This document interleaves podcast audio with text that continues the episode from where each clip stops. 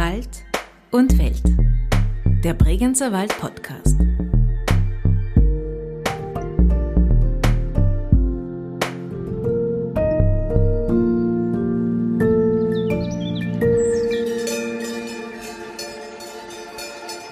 Mich hat immer angetrieben die Tatsache, dass jemand zu mir gesagt hat, das geht nicht oder das ist ganz schwer. Dann erst war es für mich interessant. Das sagt Ingo Metzler, Bauer und Betreiber des Vorarlberger Kosmetikunternehmens Metzler Molke aus dem Bregenzer Wald. Herzlich willkommen zu einer weiteren Folge von Wald und Welt, dem Bregenzer Wald Podcast. In dieser Episode besuchen wir Ingo Metzler auf seinem Bauernhof in Eck und Zita Bereuter spricht mit ihm über Bauchgefühl, Hartnäckigkeit und darüber, wie ein vermeintlich typischer Bregenzerwälder Bauer durch ein Restprodukt wie Molke ein atypischer Unternehmer geworden ist. Besucht man Ingo Metzler, so sieht man erst einen klassischen Bregenzerwälder Bauernhof. Dahinter aber stehen mehrere moderne Holzgebäude, in denen die verschiedensten Bereiche von Metzler Molke beheimatet sind. Das moderne Betriebsgebäude, auf dessen Flachdach ein altes Gipfelkreuz steht, der Hofladen mit dem Hofkino, der großzügige Stall und die Sennerei, die man, wie alles hier, auch besuchen kann. Daneben gibt es einen Kräutergarten, einen Streichelzoo und die Nutztiere, die gemütlich auf der Wiese weiden. Und während ich fasziniert den Geißenzicklein zuschaue, kommt auch schon Ingo Metzler grinsend aus dem Labor. Über seinem weißen T-Shirt trägt er einen weißen Mantel und auf dem Kopf ein Käppchen alles mit dem Logo von Metzler Molke versehen. Für unser Gespräch setzen wir uns auf die Terrasse beim Streichelzoo. Inga, wir sitzen hier jetzt äh, hinter äh, Metzler Molke quasi, also vor uns der Bregenzer Wald, die Hangspitze, hinter uns dein Werk quasi. Wenn du jetzt so da sitzt, was für ein Gefühl ist das für dich? Ja gut, das ist äh, ein sehr traditionelles Gefühl. Ich habe damals mit meiner Frau den Bauernhof von meinen Eltern übernommen, die ihn von meinen Großeltern übernommen haben. Ja gut, wenn man da aufwächst, dann war für mich nie die Frage, ob es da was anderes geben müsste oder sollte, sondern es war immer nur die Frage, wie, aber nicht ob.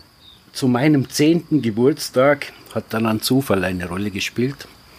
Ich habe zu meinem zehnten Geburtstag eben von einem Onkel eine trächtige Jungziege geschenkt gekriegt, die Rosa. Die Rosa hat dann gleich mal zwei weibliche Kids bekommen, da waren das dann schon drei Ziegen. Meine Mutter hat dann schon begonnen, in der Küche am Vormittag neben dem Kochen diese Ziegenmilch zu Ziegenkäse für den Eigengebrauch verarbeiten. Und in Folge gab es dann zwei Herausforderungen. Zum einen wurde die Ziegenherde immer größer und zum zweiten konnten wir den Käse selber nur messen, es war zu viel. Folgedessen haben dann meine Eltern schon begonnen, hier im Ort einem kleinen Lebensmittelhändler den Käse zu liefern, den wir selber nicht essen konnten. Und wann hast du so erstmals gedacht, ich könnte aus diesen Ziegen und aus dem Käse ein bisschen was Größeres machen? Das war dann erst viel später, als sich die Frage gestellt hat, Wer in der Familie übernimmt jetzt diesen Bauernhof? Ja, traditionellerweise war es in der Geschichte immer so, wenn da mehrere Nachkommen waren und ich hatte noch einmal vier Geschwister, dann ist es in der Regel, war das in der Vergangenheit so, dass der, der Dümmste hat den Betrieb zu Hause übernommen, weil die anderen, die konnten ja Studium, Ausbildung machen und, äh, oder der Älteste. Jetzt weiß ich nicht, war ich beides, aber zumindest war ich der Älteste. Ich hätte mich nicht traut zu fragen. war ich der Älteste. Und wenn das wirklich konkret wird, dann muss man sich die Frage stellen, ja, und jetzt, wie schafft man das? Und da war aber klar, ja, da muss man die Wertschöpfung erhöhen, da muss man die Wertschöpfung im Betrieb durchführen und nicht das Urprodukt Milch irgendwo abgeben und sich dann nicht mehr darum zu kümmern. Ingo Metzler und seine Frau Melitta haben sich früh entschlossen, in ihrem Betrieb mit Molke zu arbeiten. Molke ist eigentlich ein Restprodukt bei der Käsezubereitung. Wenn man einen Liter Milch zu Käse verarbeitet, dann gibt es aus diesem einen Liter Milch blöderweise nicht ein Kilo Käse, sondern was würdest du schätzen, wie viel Prozent Käse kann man aus einem Liter Milch holen? Schlechte Schätzerin, aber ich sage jetzt 10. Es sind tatsächlich 10 Prozent. Das heißt, wenn man einen Liter Milch zu Käse verarbeitet, dann gibt es daraus rund 10 Prozent Käse. Es bleiben 90 Prozent übrig. Und das ist dann die Molke, eine gelbgrüne Flüssigkeit. Und diese Molke hat ja in der Geschichte eine ganz große Rolle gespielt. Hippokrates im Altertum hat schon die Molke als das heilende Wasser der Milch bezeichnet. Mhm. Es gab im 18. Jahrhundert nachweislich 160 Molkekurorte so im mitteleuropäischen Raum.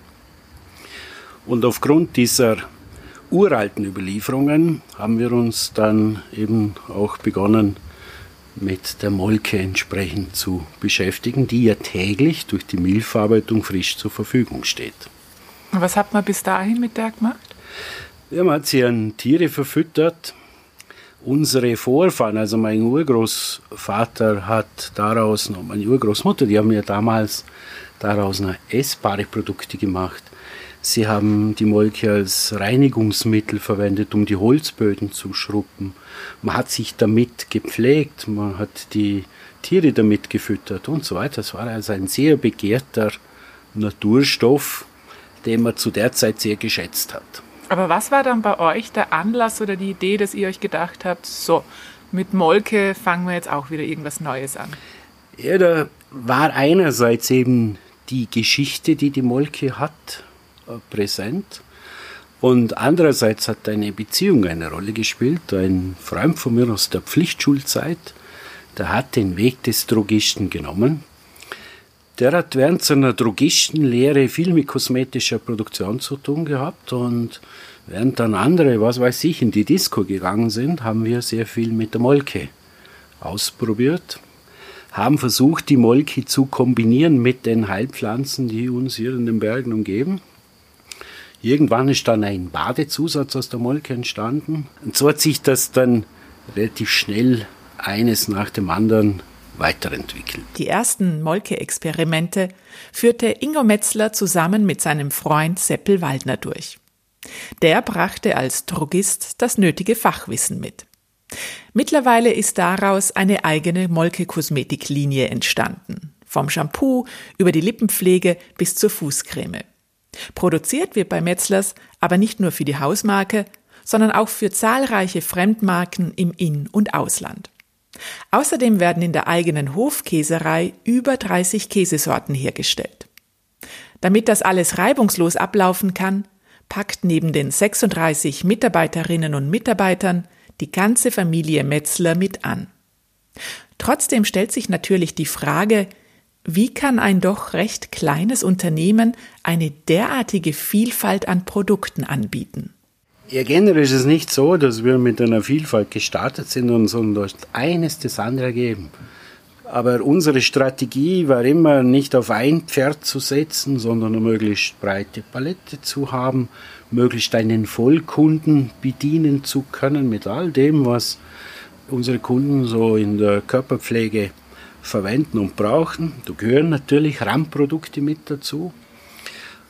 Und deshalb ist auch unsere Produktion so ausgerichtet, dass wir spezialisiert sind, kleine Mengen zu ganz speziellen Themen zu machen. Wenn es um Masse geht, wenn es um die Hunderttausenden Auflage geht, dann sind wir wahrscheinlich nicht mehr die Richtigen.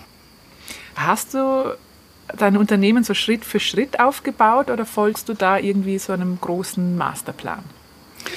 Also, so, dass es jetzt einen Plan äh, gab, schriftlicher Art, äh, schön ausgearbeitet, wie man das heutzutage oft fordert und macht, das nicht. Es gab Visionen. Und dann bist du immer gefordert, wieder neue Visionen zu entwickeln.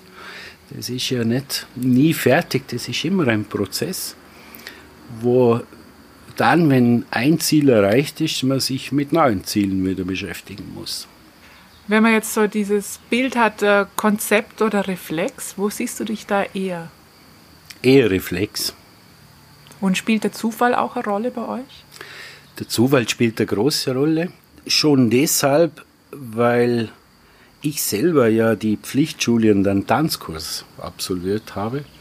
Also die hohe Geisteswissenschaften in, in Sachen Unternehmensentwicklung und ähnliches, äh, das habe ich nicht gelernt, sondern war immer auf das Bauchgefühl angewiesen der Verstand war eigentlich notwendig, um das Bauchgefühl zu erklären, aber nicht umgekehrt.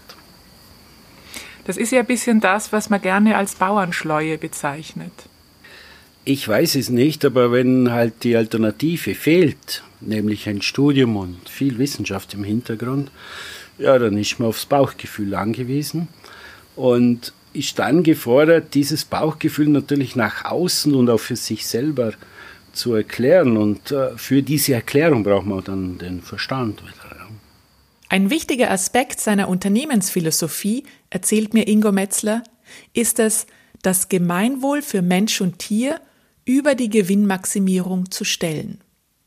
Der Anlass, dass er seine bisherigen Konzepte überdacht hat, waren die Geburt seiner vier Söhne und dann seiner Enkel. Dann wird einem dann plötzlich schon klar, na, da habe ich nichts von meinen Eltern oder Vorfahren geerbt, sondern von denen, die jetzt nach mir kommen, ausgeliehen. Das heißt, ich muss mit dieser Leihgabe schon sehr sorgsam umgehen, weil ich jetzt mit in meinem Alter mich schön langsam mit dieser Übergabe, dieses Zurückgeben an die nächste Generation beschäftigen muss. Und da ist dann schon das Bestreben, das so zurückzugeben, dass die auch wieder für die nächsten Generationen möglicherweise ein, ein Auslangen finden und da ist schon die Frage, wie geht man mit Tieren um, wie geht man mit Grund und Boden um, wie geht man mit Ressourcen insgesamt um, wo kommt die Energie her und und und, muss natürlich da ganz andere Denkweise in Gang setzen, wenn mir bewusst wird, dass ich es nur ausgeliehen habe. Wann ist dir das denn bewusst geworden? Ja, das ist es ist auch wieder nicht ein Knopfdruck und das war so, sondern es ist halt schön langsam immer mehr dieses Bewusstsein gereift und äh, bis dann halt der Tag da war, wo ich mich entschlossen habe, jetzt wollen wir diesem Gemeinwohl in einer Bilanz einmal wollen wir sehen, wo liegen wir, was müssen wir in Zukunft noch tun und somit ist natürlich auch der Grundstein für die nächste Generation bereits gelegt, dass die sich mit diesen Themen beschäftigen müssen, weil es ist allgegenwärtig. Und manche Entscheidungen trifft man natürlich nicht deshalb, weil sie irgendwas optimieren an, an materiellen Dingen, sondern weil sie vielleicht langfristig einen Vorteil für das Gemeinwohl und für uns alle bieten. Was treibt dich denn an? Daneben, meinetwegen. Mich hat immer angetrieben die Tatsache, dass jemand zu mir gesagt hat, das geht nicht oder das ist ganz schwer. Dann erst war es für mich interessant. Dann äh, war der Ansporn da, es zumindest zu versuchen und äh, es war dann auch oft gefordert, das denen zu zeigen. Wenn man viel investiert, dann hat man im Hintergrund eine Bank, der man es zeigen muss, die ja oft dann wieder mal ins Zweifeln geraten oder sowas. Man hat ein Umfeld, wo es doch auch einige gibt, die sagen, ja, das geht sich nie aus und das ist schwierig und das ist zu hohes Risiko. Es dann aber zu zeigen und zu beweisen, das ist natürlich eine große Motivation. Und die gehört natürlich dazu. Das heißt, je mehr Hindernisse, desto größer deine Freude, diese zu überwinden. Genau, so das Prinzip jetzt erst recht.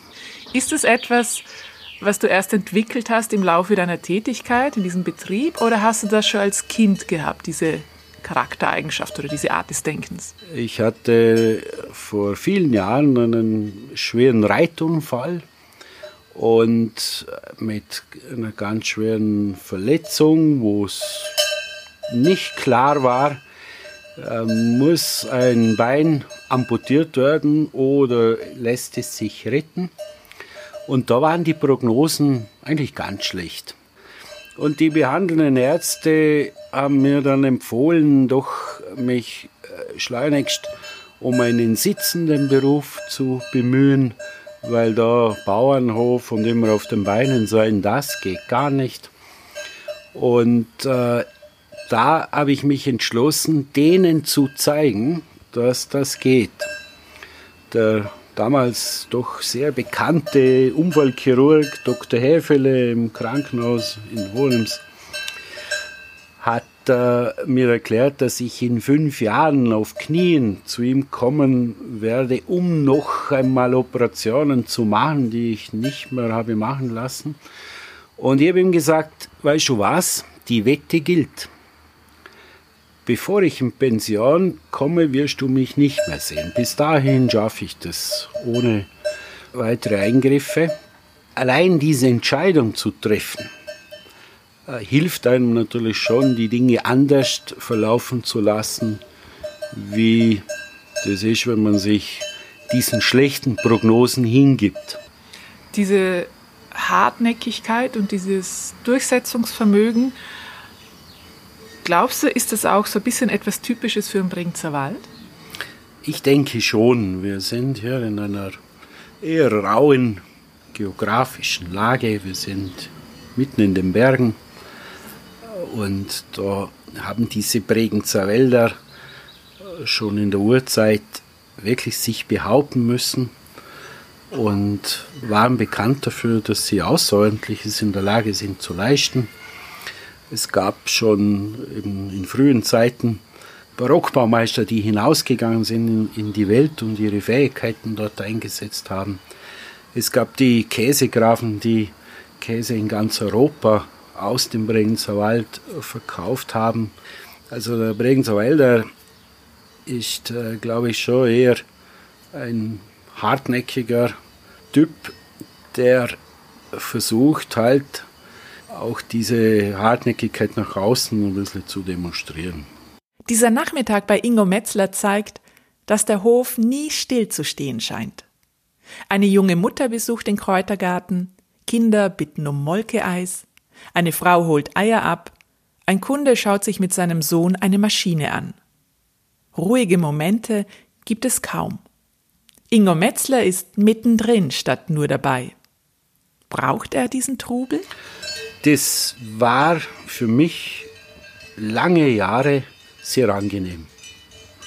Weil da war man im Geschehen, da, ich bin jetzt nicht jemand, der gerne mit dem Auto fährt, also nur bei der einen Türe raus, bei der anderen rein und äh, das war für mich lange Jahre ein großer Vorteil. Inzwischen mit zunehmendem Alter denke ich mir schon oft, es wäre schön, einmal einen Tag komplett weg zu sein.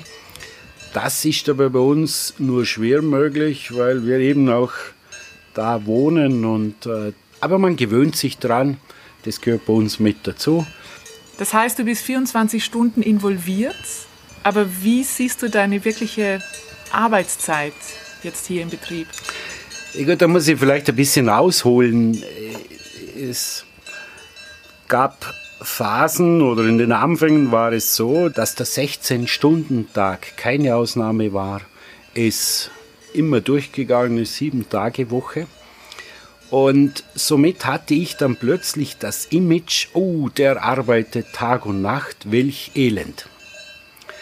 Irgendwann habe ich das dann auch geglaubt und war mit der Situation irgendwie nicht mehr zufrieden. Ich war selber plötzlich der Meinung, ich muss zu viel arbeiten. Eines war mir aber immer klar, wenn mir eine Situation nicht mehr passt, dann muss ich sie selber ändern. Es wird mir niemand tun. Okay, so auch in der Situation, ich muss zu viel arbeiten, war mir klar, jetzt muss ich was tun. Zufällig eines schönen späteren Abends recherchiere ich im Internet, komme auf ein Buch mit dem Titel Die Vier-Stunden-Woche. Ein Amerikaner hat das geschrieben. Und da kann man im Internet ja das Buch umdrehen, hinten Zusammenfassung lesen und da ist erklärt, dass in diesem Buch eine Anleitung steht, wie man in vier Stunden in der Woche mehr an Geld und alles erhält, wie wenn man 16 Stunden arbeitet. Ich habe für mich da die Lösung gesehen, dieses Buch bestellt, dann ist diese Schwarte gekommen, dann habe ich begonnen, habe ich das Buch aufgeschlagen und gleich auf der ersten Seite gibt es eine Frage, ohne lang zu überlegen, schnell zu beantworten. Die Frage hat gelautet, was hätte ich gestern, heute und morgen anderes getan, was ich eh schon tue? Dann habe ich mir überlegt, gestern, puh, na, ich hätte gestern nichts anderes getan, das wäre mir jetzt viel zu kurzfristig. Äh, heute. Also heute passt mir das wunderbar. Ich bin kein Sportler. Ich muss nicht auf einen Berg hochkraxeln, das ist nicht meine Welt. Ähm, das hätte mir heute, wüsste ich jetzt so auf die Schnelle nichts anderes. Und morgen, na na, morgen das passt mir wunderbar. Morgen würde ich nichts anderes tun, wie das, was ich eh schon vorhabe. Jetzt bin ich für mich draufgekommen, oha, ich habe die Vier-Stunden-Woche. Ich habe nämlich vier Stunden in der Woche Dinge zu tun, da wüsste ich hunderte Tätigkeiten, die mir lieber wären, die ich lieber tun würde wie das. Das ist mit Behörden über Dinge zu diskutieren, die nicht von Hausverstand geprägt sind ähm, mit irgendwelchen Bestimmungen mich zu ärgern, äh, die sehr problematisch sind und solche bürokratischen Geschehnisse mich zu beschäftigen, ist für mich Arbeit. Und ich habe mir dann das angeschaut. Ist, wenn man das genau betrachtet, das sind tatsächlich in etwa vier Stunden, da muss ich arbeiten und der Rest ist aktive Freizeitgestaltung. Das heißt, ich habe mir vorher im Büro die Jalousien am späteren Abend runtergelassen, dass die im Umfeld nicht sehen, dass ich am Arbeiten bin. Das muss ich jetzt nicht mehr. Wenn die im Umfeld meinen, ich sei am Arbeiten, dann ist es ihr Problem, aber sicher nicht meines. Und deshalb ist es also so, dass das, was ich tue, ist nicht Arbeit, es ist meine Zeit da gehört auch die Freizeit dazu, aktiv zu gestalten. Und äh, sobald ich irgendwas Gefühl habe, es gibt jetzt etwas, das ich lieber tun würde, dann tue ich es. Dann kann ich mir das organisieren inzwischen. Gibt es das bei dir häufig, dass du einfach da sitzt und nichts tust? Nichts tun kann man nicht. Man, ich weiß nicht, welcher Wissenschaftler das gesagt hat, nichts denken kann man nicht. Äh, so geht es mir. Nichts tun, äh, ganz abschalten, das glaube ich kann ein Mensch gar nicht. Äh, auch wenn er nur da sitzt und irgendwo in die Luft schaut, dann ist das doch mit Gedanken und äh, solchen Dingen verbunden. Um nichts zu tun, kann ich mich nicht zurückziehen, wie man das oft hört, sondern da muss ich rausgehen, dann muss ich den Horizont sehen, dann brauche ich äh, eine gewisse Weite. Diese Weite, wenn man so will, spiegelt sich auch in der modernen Architektur dieses doch gar nicht so klassischen Bauernhofs wider. Viel Holz, klare Linien, kein Schnickschnack. Sogar der Hasen- und Hühnerstall fügt sich in dieses Bild. Und dazwischen immer wieder Kunst. Die haben sich die Mitarbeiterinnen und Mitarbeiter von Metzler Molke im Rahmen einer Kooperation mit dem Vorarlberger Landesmuseum eben dort ausgesucht. Wie kommt ein Bauer aus dem Bregenzer Wald dazu, dass die Arbeit Hausgeist des renommierten Künstlers Tone Fink bei ihm im Stiegenhaus hängt? Oder dass das Gipfelkreuz des Pitzbuins, des höchsten Berges Vorarlbergs, bei ihm auf dem Flachdach des Betriebsgebäudes steht? Grundsätzlich spielt die Architektur bei uns im Bregenzer Wald eine ganz wichtige Rolle. Und Architektur kann er ganz wesentlich zum Marketing beitragen. Wir brauchen ja Geschichten, wir brauchen Emotionen und hier kann die Architektur mit ihrer Formensprache sehr viel dazu beitragen, anders zu sein wie andere. Da gehört auch Kunst mit dazu, die ja emotional sehr ansprechend ist und sein kann. Bei der Architektur ist das Phänomen ja jenes, dass Architektur den nicht kalt lässt, der nichts davon versteht, und den nicht kalt lässt, der etwas davon versteht. Heutzutage meine ich, ist es zu wenig Erwartungen zu erfüllen. Das tun alle. Wenn zu uns Besucher kommen, dann soll der Effekt oder das Ansinnen der sein, dass es uns gelingt, Erwartungen zu übertreffen. Und wenn ich auf einen Bauernhof gehe, habe ich gewisse Erwartungen.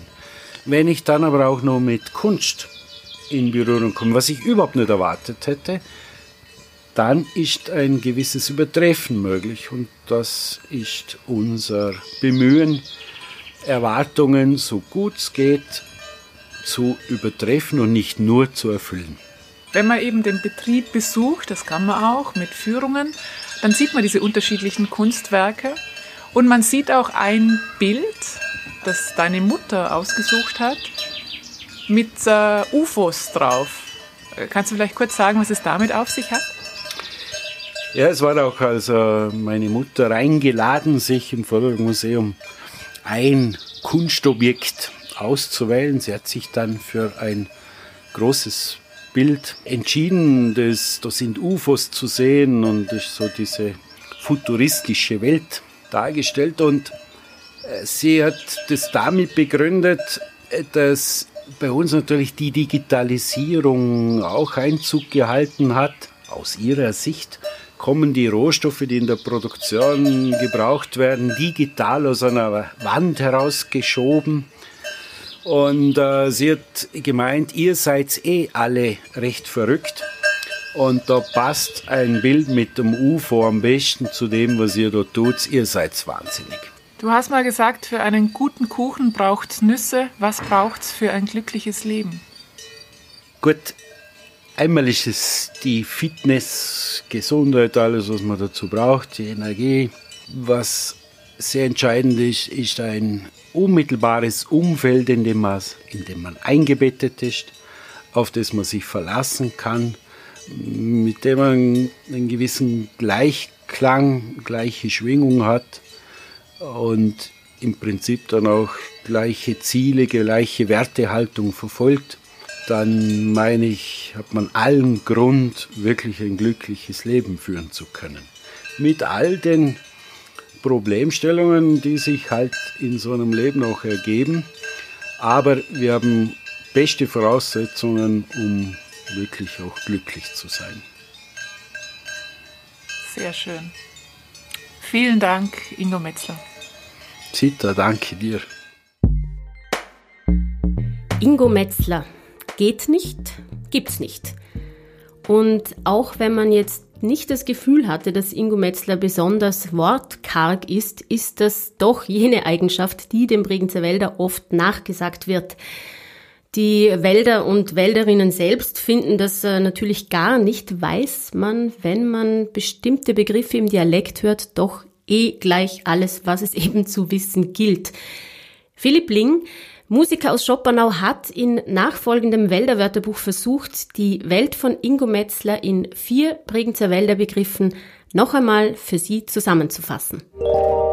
Vermeller bis Fuße, Lützle, Feen, Schwetter, Hastezei, Schlitzer, gelungener Hund, Alpen, Hirsel, Hormatmeier, Grüsele Das Wälder Wörterbuch. Beim heutigen Wälder Wörterbuch beschäftigen wir uns mit Begriffen und Redewendungen aus dem Themenbereich Arbeit. Zu Beginn stelle ich Ihnen jene vor. Putz verruckt, Selper, s Vödler voll Arbeit und it Gschumpfer ist globet genug. Starten wir mit dem Begriff Putz verruckt. Putzverruckt ist ein Eigenschaftswort im Bregenzer Wald, das auf vielfältigste Art und Weise eingesetzt werden kann, wie zum Beispiel, er hat da putzverrückte Idee gehabt. In Bezugnahme auf Ingo Metzler, Ingo Metzler hatte eine total verrückte Idee am Anfang seiner Firmengründung. Oder man sagt, a putzverrückte hin. Eine total verrückte Henne. Hier bezieht sich die Henne nicht auf das Tier, sondern auf ein junges Mädchen im Dorf, welches sich mehr traut als der Rest. Oder man kann den Satz hören, Sfee ist hüt verrückt gsin am 14.09., am Hollig Krütztag, wenn das Vieh von der Hochalpe ins Tal zurückzieht. Sfee ist hüt verrückt gsin, also das Vieh war heute total verrückt, es war außer sich. Das ist natürlich verständlich, wenn das Vieh den ganzen Sommer über auf der Hochalm gegrast hat und dann wieder zurück nach Hause darf, dass es dann voller Energie und geladen ist und natürlich außer sich ist, wenn es voller Vorfreude wieder zurück ins Tal zurückkehrt. Ja gut, das war Butz verrückt. Kommen wir zum nächsten Begriff, Selbher. Selbher heißt so viel wie eigenwillig, eigensinnig. Der Bregenzer Wälder und die Bregenzer Wälderin sind natürlich dafür bekannt, dass sie eigenwillig und eigensinnig sind. Man sieht das nicht nur an der Architektur und an den Firmen, die sich hier im Bregenzer Wald angesiedelt haben, sondern auch an den Menschen. Und es ist natürlich auch eine Überlebensnotwendigkeit, Selbher zu sein, um hier im Bregenzer Wald überleben zu können. Deshalb ist für mich Selbher ein positiv konnotiertes Wort.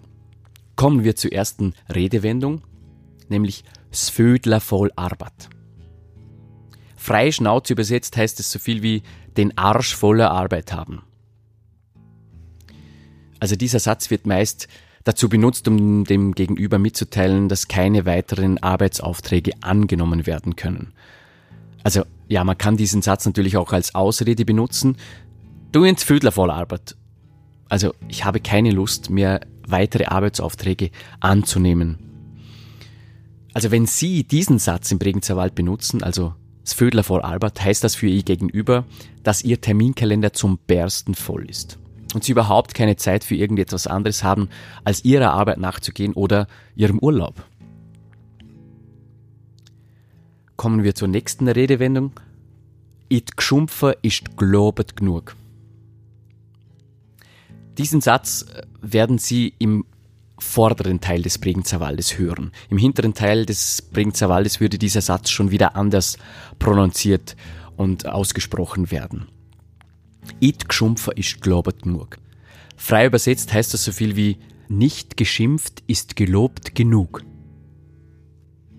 Also Menschen, die neue Ideen und Visionen haben und diese umsetzen, erwarten entweder Zuspruch für ihr Vorhaben oder eben Ablehnung. Und eben wird nicht darüber geschimpft, ist es Zuspruch genug für das, was man geleistet hat. Also sich nicht über etwas aufzuregen, ist mehr als Zuspruch genug. It geschumpfer ist globet genug. In diesem Sinne hoffe ich, dass Sie nicht über diesen Beitrag schimpfen werden und wünsche Ihnen mit diesen Begriffen und Redewendungen, falls Sie einmal im Bregenzer Wald arbeiten wollen, nur das Allerbeste. Das war die Episode über und mit Ingo Metzler. Gesprochen haben Zita Bereuter, Michaela Bilderi, Philipp Ling und Ingo Metzler. Musik und Field Recordings Richard Eigner. Diese Podcast-Serie ist auf Initiative von Bregenzer Waldtourismus entstanden. Der Bregenzer Wald ist eine Talschaft mit 23 Gemeinden und liegt in Vorarlberg, dem westlichsten Bundesland Österreichs. Redaktion Produktion und Gestaltung Friendship is. Weitere Informationen und alle anderen Episoden finden Sie online unter bregenzerwald.at slash podcast. Vielen Dank fürs Zuhören. Ich wünsche Ihnen noch einen wunderbaren Tag, vielleicht ohne Vödler voll Arbeit und bis bald im Bregenzer Wald. Und jetzt noch ein kleines Stück Bregenzer Wald für Sie zum Hören.